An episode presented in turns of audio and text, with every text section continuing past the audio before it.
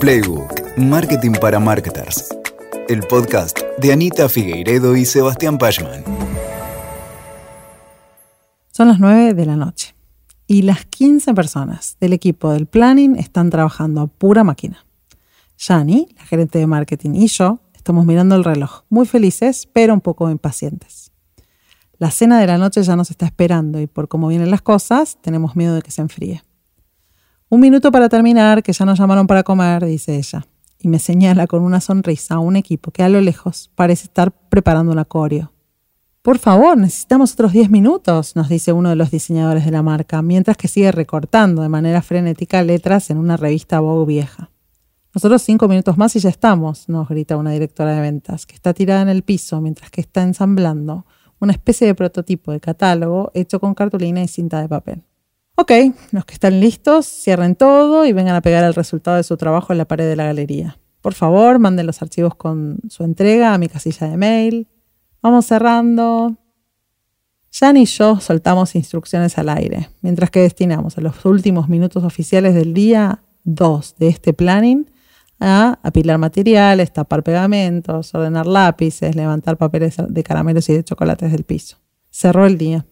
A medida que van terminando los y las participantes del planning van recuperando sus teléfonos, sus dispositivos y así su contacto con la civilización.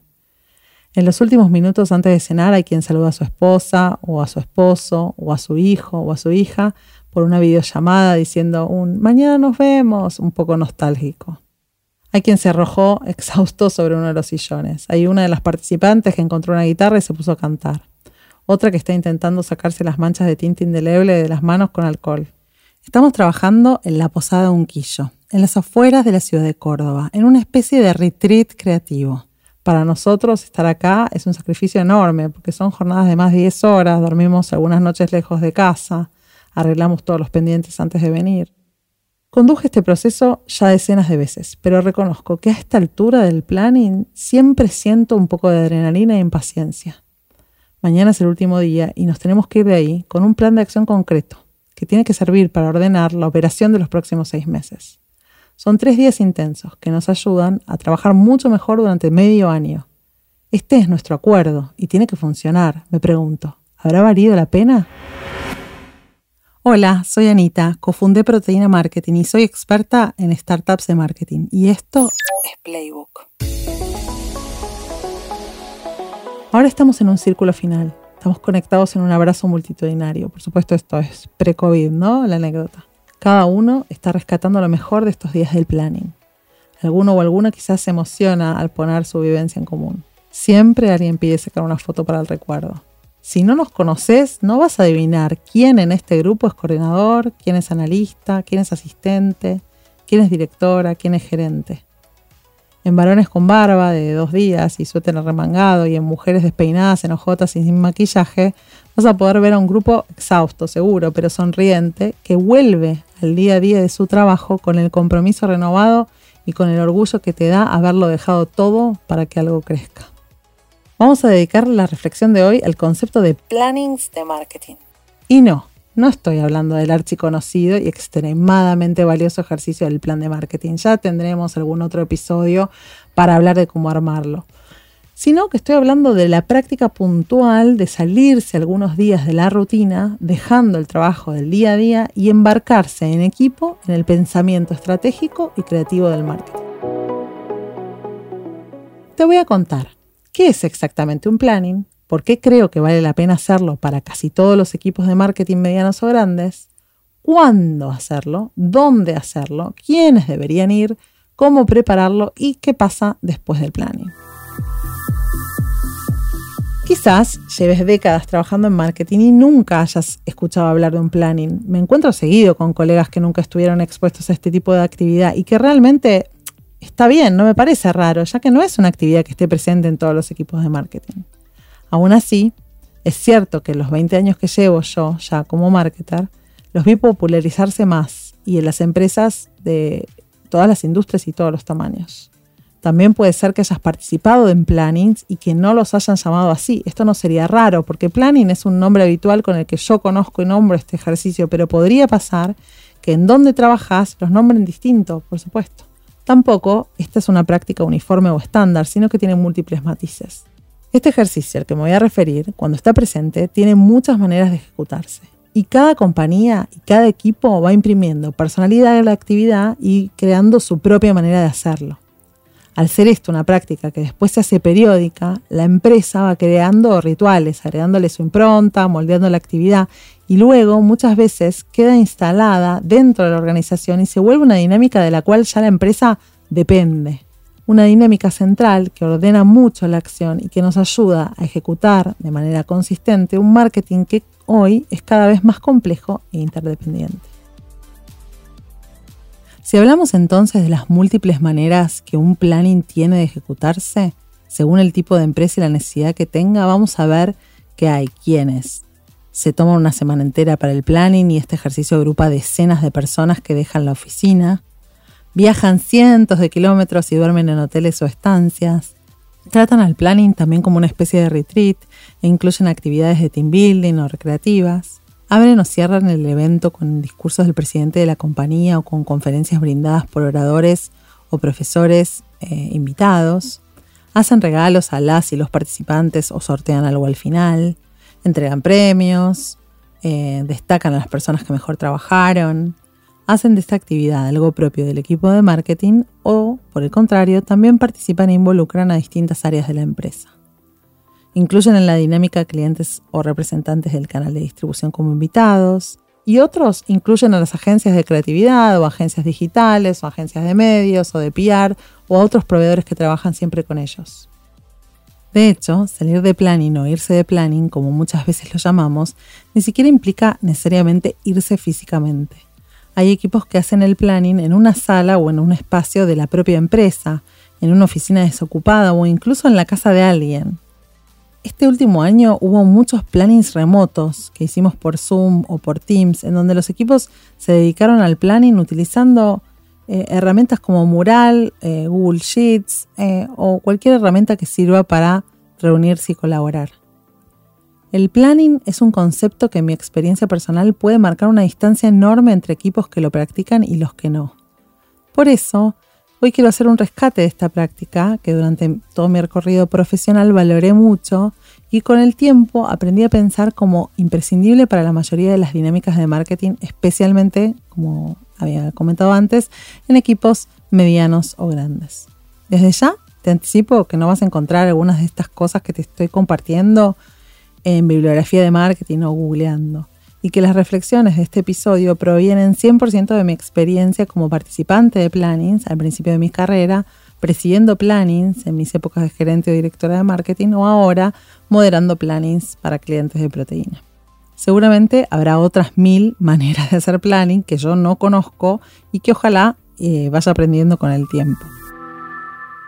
Bueno, espero haberte despertado curiosidad hasta ahora. Entonces, primero que nada, definamos ¿Qué es exactamente un planning? Un planning es una actividad grupal de al menos un día completo en el cual un equipo de marketing deja el trabajo habitual y se concentra en revisar un determinado momento en el futuro cercano y crear para ese momento. Decimos que al menos tiene que tener un día completo porque el planning no es una reunión. En estas jornadas de planning, que habitualmente son de dos días a una semana, se implementan dinámicas muy pautadas que tienen como objetivo trabajar con el equipo para innovar en la operación, crear conceptos atractivos, encontrar mejores maneras de sinergizar las actividades que tenemos que implementar, hacer un primer planteo de una determinada acción o campaña, etc. El planning tiene una búsqueda particular y las actividades se diseñan previamente para que logremos este objetivo. Por eso normalmente es una actividad con un moderador o moderadora que lo conduce, que puede ser un miembro del equipo o no. Bueno, pero ¿por qué hacer un planning? Un planning puede tener distintos objetivos, pero normalmente se hace para aportar un pensamiento estratégico e innovador sobre un calendario de acciones de marketing. Seguramente, si trabajas como marketer en un equipo con cierto grado de profesionalización, ya te manejas con una grilla o calendario de marketing. En esta grilla habrá plasmado un planteo de acciones que surge del plan de marketing y que se acuerda y compromete para, para hacer a principio de año. Ahí reflejados mes a mes, vemos el marketing en acción, lo que decidimos que vamos a hacer y vamos a hacer efectivamente para alcanzar los objetivos de negocio que tenemos. También en la grilla de marketing eh, vamos a ver cómo está distribuida la inversión de marketing y cuándo van a pasar las cosas. Si tu empresa no hace planning, normalmente cada miembro del equipo se lanza sobre esa grilla que fue acordada y empieza a ejecutar su parte de la tarea. Quien tiene que involucrar proveedores los involucra contándoles puntualmente aquello para lo que los convoca. Quien tiene que involucrar a otras áreas de la empresa lo hace. Y podría pasar entonces que no haya una visión común o un pensamiento conjunto de las distintas acciones. Podría pasar que cada persona o cada equipo dentro del marketing trabajara las campañas o acciones de manera separada. Otra cosa que sucede cuando tu empresa no hace plannings es que el año va a ir avanzando y gradualmente tu plan de marketing que hiciste meses atrás va a ir quedando algo desactualizado, especialmente viviendo en Argentina. Será entonces un documento sobre el que posiblemente nadie va a volver porque la misma realidad lo va a haber vuelto obsoleto.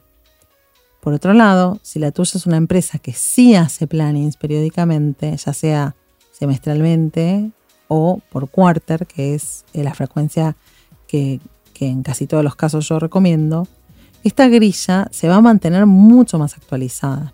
No solo porque vamos a sumar cuatro oportunidades en el año para revisarla y para reflexionar sobre lo que pensamos hace unos meses y mirar eso con otra luz, ya mucho más cerca del periodo de implementación.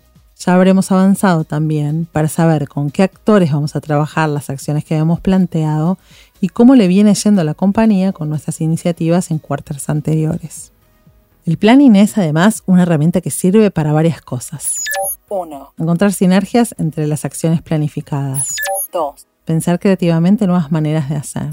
3. Incorporar las opiniones de quienes día a día no están involucrados. 4. Prototipar esas acciones que vamos a hacer y hacer pequeñas pruebas de concepto con clientes. 5. Plantear de manera conjunta qué es aquello imprescindible para una buena ejecución. 6 reencontrarnos con los objetivos que tenemos para el cuarter y los KPIs que nos van a medir. Y siete, trabajar como equipo, renovar la energía y salir mucho más comprometidos con el trabajo que tenemos que hacer. La siguiente pregunta sería, ¿cuándo hacer un planning? La fecha que elegimos para realizar el ejercicio del planning debería tener que ver con la complejidad de la operación del marketing que tenga la compañía. Cuanto más compleja es esta operación, con más anticipación tenemos que hacer el planning. Lo habitual es que si estoy planeando, por ejemplo, el primer quarter, es decir, las actividades y acciones que van de enero a marzo, mi planning debería hacerse exactamente un quarter antes, los primeros días de octubre. En un mundo ideal, incluso yo lo haría en la última semana de septiembre.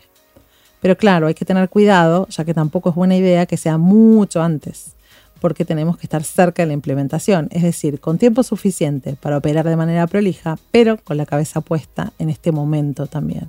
No sirve de nada volver del planning y que pasen tres meses sin que toquemos el trabajo que hicimos. Lo ideal sería que volvamos del planning y nos pongamos ya a empezar a implementar lo que trabajamos.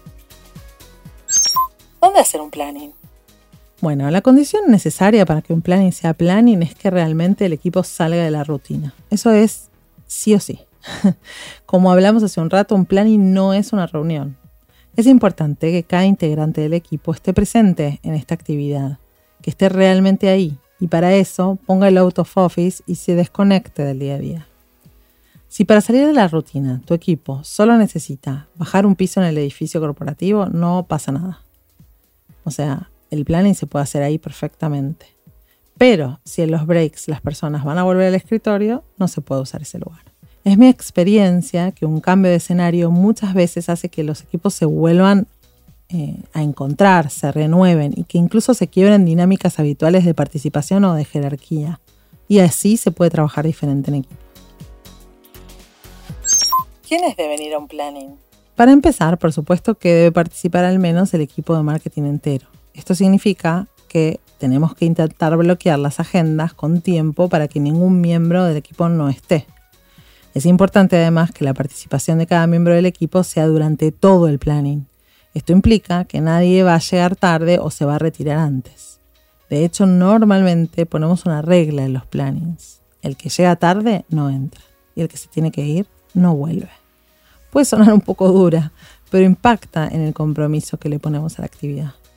Una vez que nos garantizamos una fecha en la que el equipo entero de marketing puede participar, ahí podemos considerar enriquecer esta mirada de planning con nuevas personas.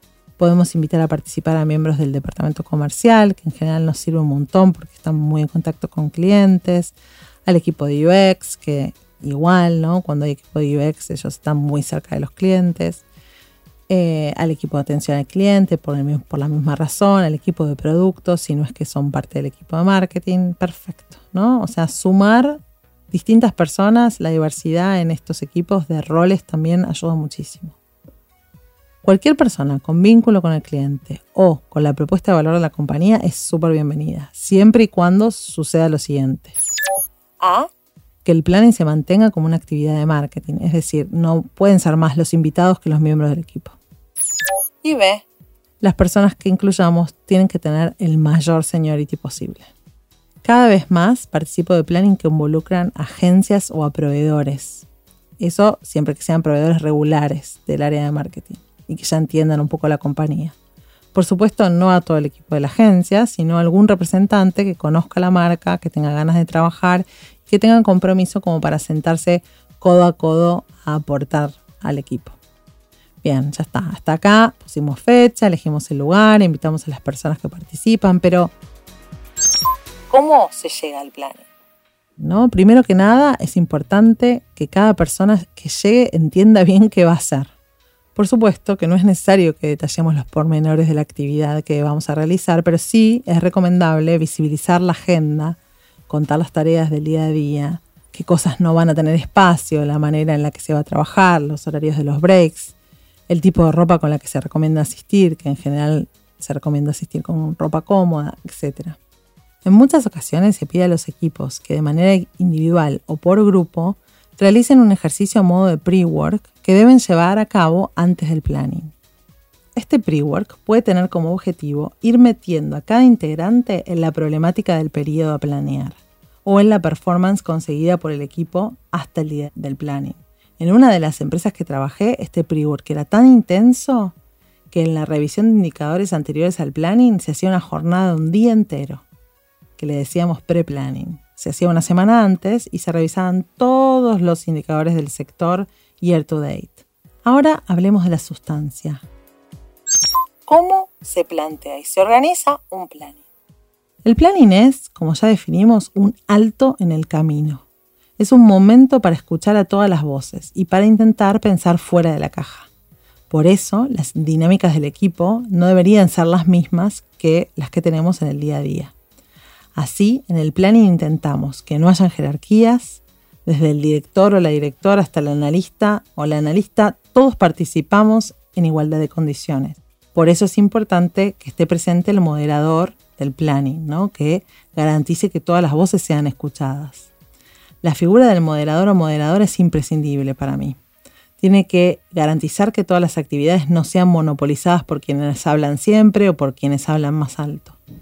También tienen que garantizar el ejercicio creativo, en el que no hay ideas malas o que se veten a priori. Las tareas más importantes del moderador son garantizar el cumplimiento de los tiempos de cada actividad, conseguir que los equipos trabajen de manera colaborativa, hacer circular la palabra en las puestas en común, no dejar que quien ostenta la autoridad formal impida la creatividad y guiar al equipo al resultado que se busca. El moderador puede ser alguien del propio equipo. Si se toma esta decisión, es mejor si no es la persona que tenga más autoridad formal en la estructura. Esta persona no participa del planning de la misma manera que el resto, con lo cual el equipo se pierde de su mirada en el trabajo creativo, porque está justamente moderando. Muchas veces está alguien externo. Esto tiene como beneficio el hecho de que un moderador puede tener una perspectiva que ayude a que las prácticas normales se cuestionen. Puede también rescatar las ideas, cualquiera sea su origen, y también podría ser más enérgico al facilitar para lograr un mejor output. El moderador fomenta la colaboración y une al equipo. Si en el futuro toca moderar un planning, recordar lo siguiente. Liderar no es imponerse. Esta tarea requiere un muy alto nivel de energía y muy buen humor. Se logra por proceso, es decir, tenés que confiar que si llevas adelante el proceso del planning, los resultados van a ser buenos y no perder de vista hasta dónde estás yendo. Es tu rol permitir incentivar todas las voces y lograr que nadie pase el planning haciendo la plancha, ya que se requiere el trabajo de cada miembro del equipo. Sos el talibán o la talibana del tiempo. Sos el ejemplo de lo que se puede o no se puede hacer. Por ejemplo, si te enganchan a vos con el celular en un momento en el que no se puede usar el celular, perdiste la autoridad. Vos tenés que creer en la metodología que estás planteando. No tenés que adelantar el proceso. No tenés que dar explicaciones del más. Y la calma y el tono que uses dan la confianza en el proceso. Por eso no grites ni te apures. ¿Qué vamos a hacer exactamente en este planning? Bueno, esta es la pregunta más difícil de responder en un podcast, porque cada compañía y cada equipo es realmente un mundo y aquello que funciona para una empresa no necesariamente sirve para otra. Pero te doy algunos puntapiés como para que diseñes tu planning. Primero, empezá por recordar o replantear los objetivos para el periodo que viene. Recordar los KPIs que tiene el equipo y si no tienen objetivos o estos son muy poco precisos, definirlos debería ser la primera actividad del planning. ¿Cómo estamos de cara a estos objetivos? ¿Qué nivel de dificultad tienen? ¿Qué presupuestos tenemos para destinarlas a las acciones de marketing? Una vez que se acordaron los objetivos, ahí viene el momento 2, que es el momento de trabajar las acciones de marketing que se plantearon para este periodo. Si tu equipo llega al planning habiendo hecho un plan de marketing, buenísimo. Tomamos todas las acciones planteadas y las ranqueamos en función de la potencialidad teórica que tenemos para cumplir con los objetivos del área.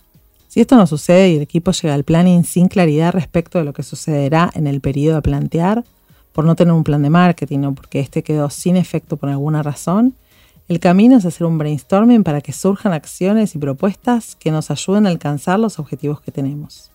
Hay mil técnicas para hacer este tipo de ejercicios. Seguramente ya me tocará hablar en el podcast de dinámicas de innovación para workshops y para plannings. Pero mientras tanto, puedes investigar eh, googleando, porque hay millones de recursos en Internet que ya están súper probados y funcionan muy bien, como por ejemplo Crazy 8. Te nombro ese por nombrar alguno. De cualquier manera, igual, el resultado es una lista de acciones que se quieren implementar en orden de prioridad. Una vez que estas acciones están listadas, ahí viene el punto número 3.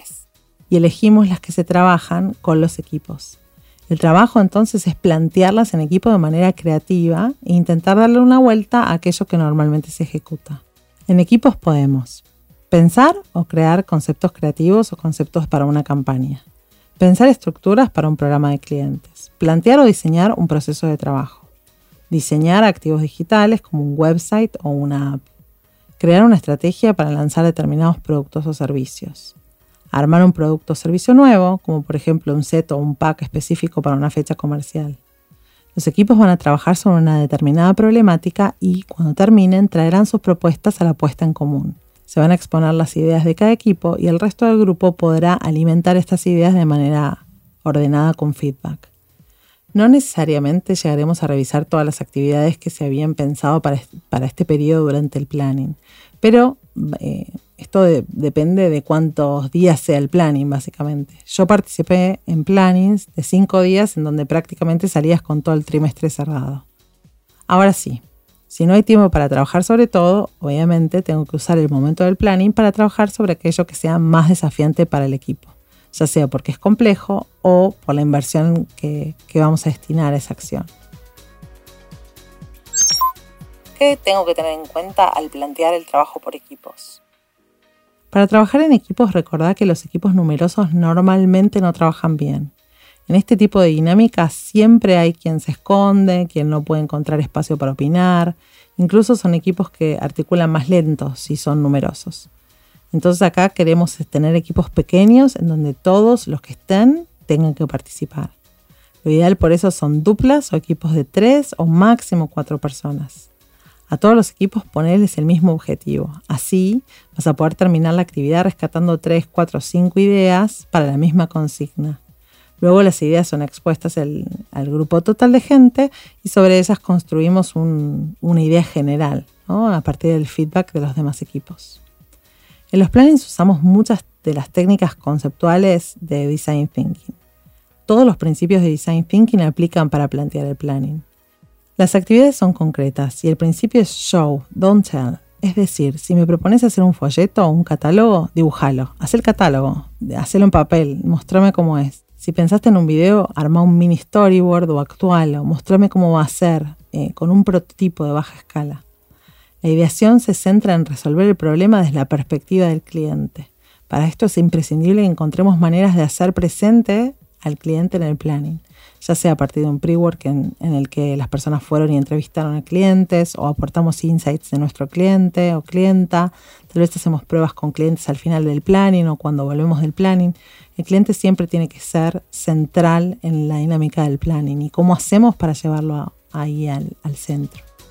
Te doy una última idea. Si trabajas con un equipo que ya tiene bastante cultura digital y que trabaja con metodologías ágiles y tenés algo muy complejo para llevar al planning, como por ejemplo una acción o programa difícil de plantear o que trasciende al periodo del planning o no sé, el planteo de la experiencia de e-commerce para un producto o servicio, tal vez en lugar de hacer un planning tradicional, podés usar los días del planning para hacer un design sprint.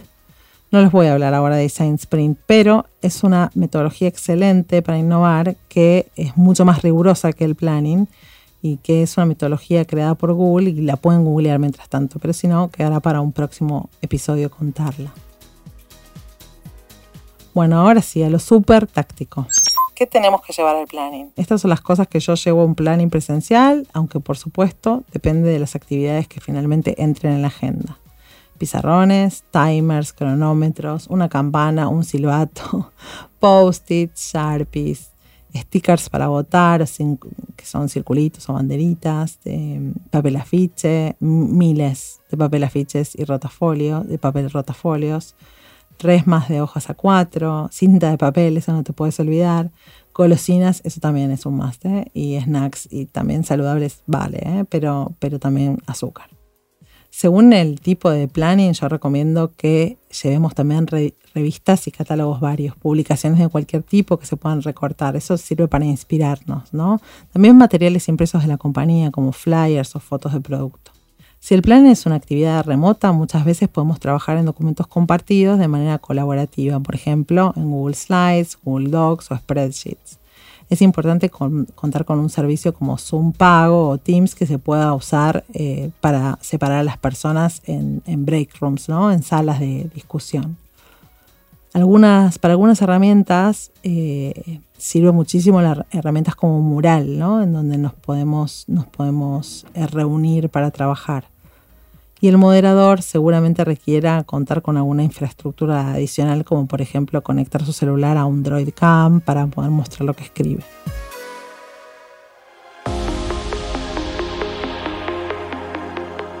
Listo, hasta acá hablé un montón sobre el planning. Espero que las reflexiones estas hayan servido para pensar sobre la importancia de los plannings para el marketing.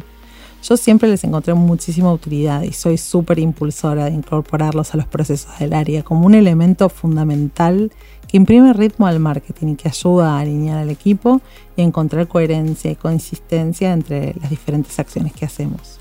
Si te gustó este episodio, por favor compartilo con otro colega marketer o con otra colega marketer. Me encantaría escuchar tu opinión sobre el tema de planning. Escribime a anita.proteína.marketing con tu comentario y también, si crees, puedes encontrar la transcripción de este episodio en proteína.marketing barra playbook.